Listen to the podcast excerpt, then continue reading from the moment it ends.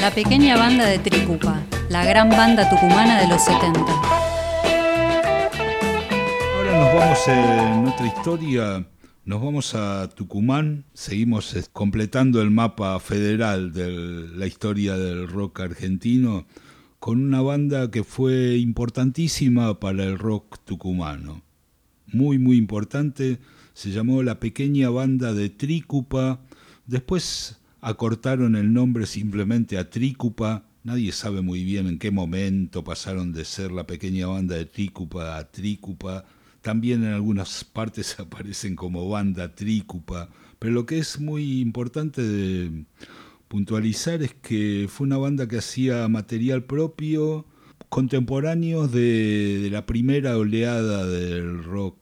nacional, de grupos como Almendra, Manal, este, Box Day, Arcoiris, y que, y que significó para el público de rock tucumano realmente lo que significaban Almendra y Manal, por ejemplo, para,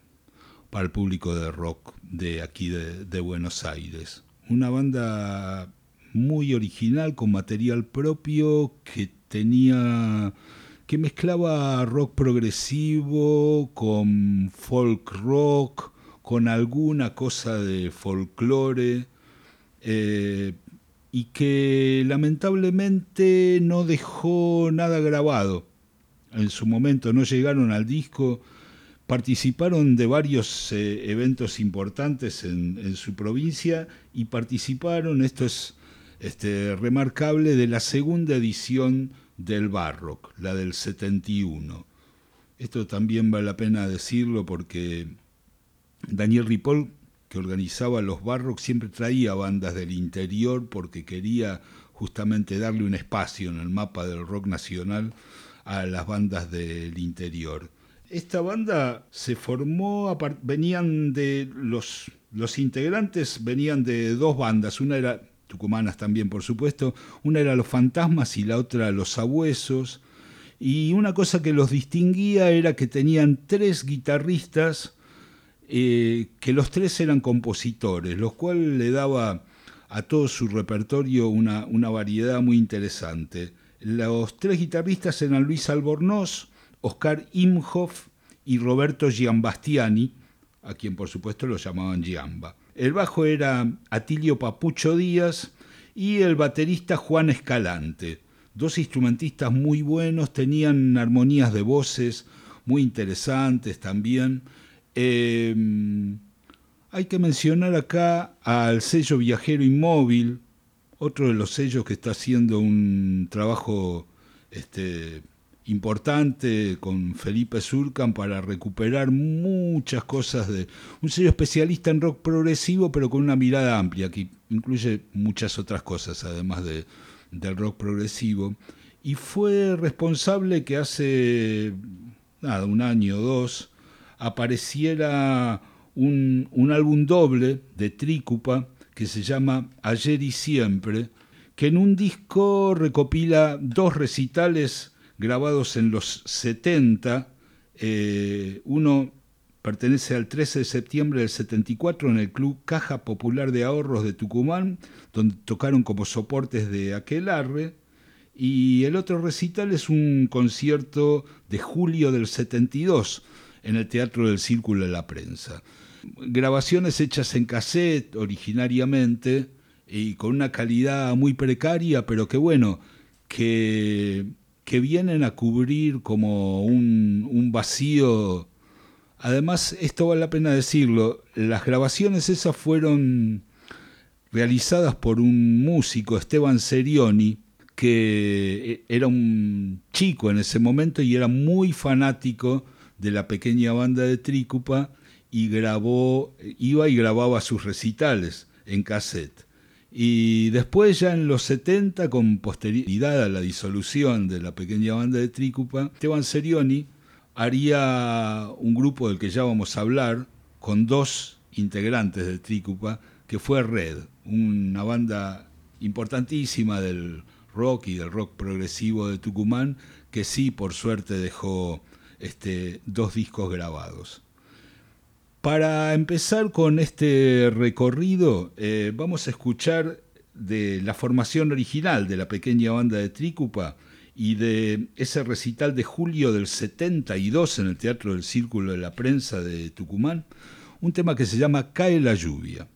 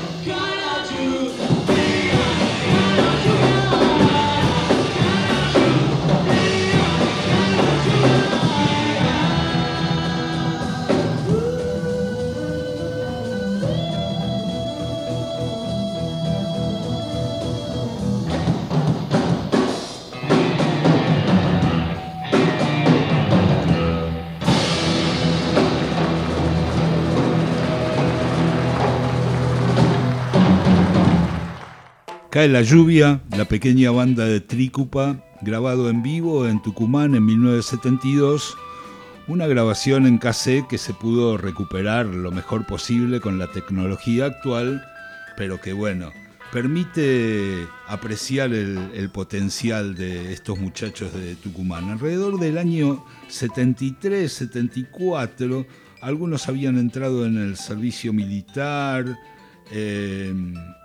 se arma una formación que ellos llamaron el cuartetazo sin el baterista, Juan Escalante. Una formación que no era acústica porque había una guitarra eléctrica, pero era sin la base rítmica tradicional. Era con Luis Albornoz, Oscar Imhoff y Roberto Giambastiani en guitarras rítmicas, en guitarras, bueno, rítmica primera y voces, y Atilio Papucho Díaz en el bajo. Eh, ahora vamos a escuchar un tema que iba a ser uno de los temas que identificaban a esta, a esta banda, grabado 13 de septiembre del 74 en el Club Caja Popular de Ahorros, cuando ellos tocaron como soporte de Aquelarre. El tema se llama Trícupa Reino Miel.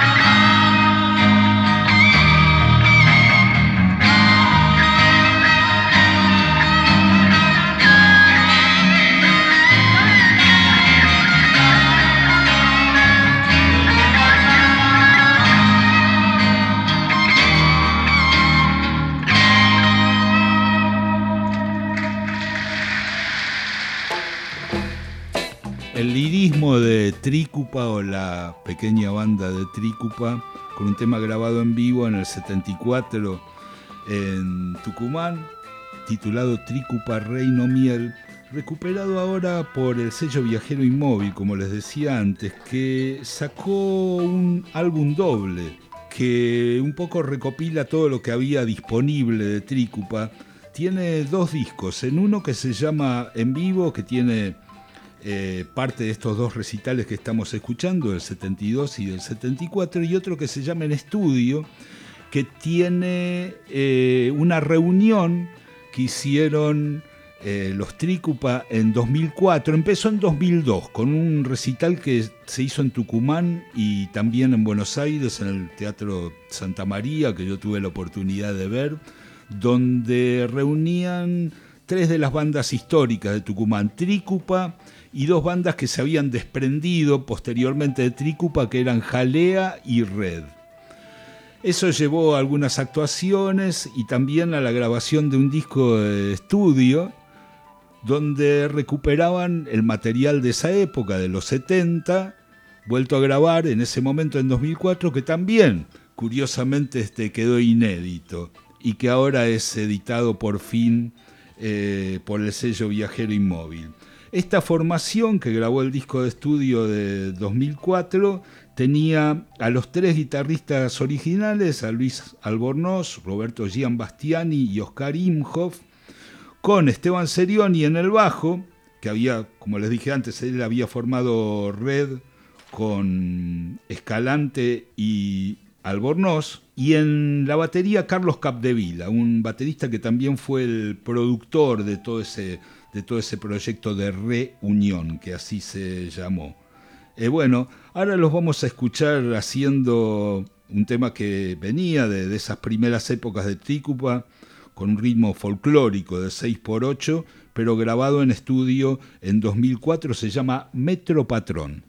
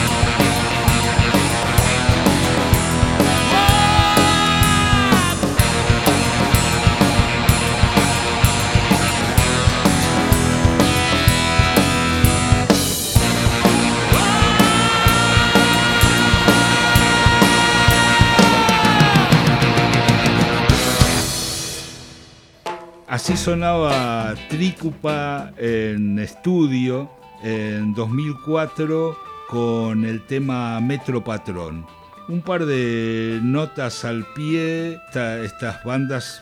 sufrieron por supuesto la realidad de la evolución política de nuestro país y por ejemplo Gian Bastiani tuvo que exiliarse en Europa en el 75 y un detalle curioso también es que Oscar Imhoff, que es la voz principal de Trícupa, hizo carrera también como cantante de ópera, muy prestigioso, sin dejar de cantar rock. Nuestro homenaje al rock tucumano y a la pequeña banda de Trícupa. Otra historia. Con Claudio Kleiman, Víctor Tapia, Valeria Pertón y Mauro Feola.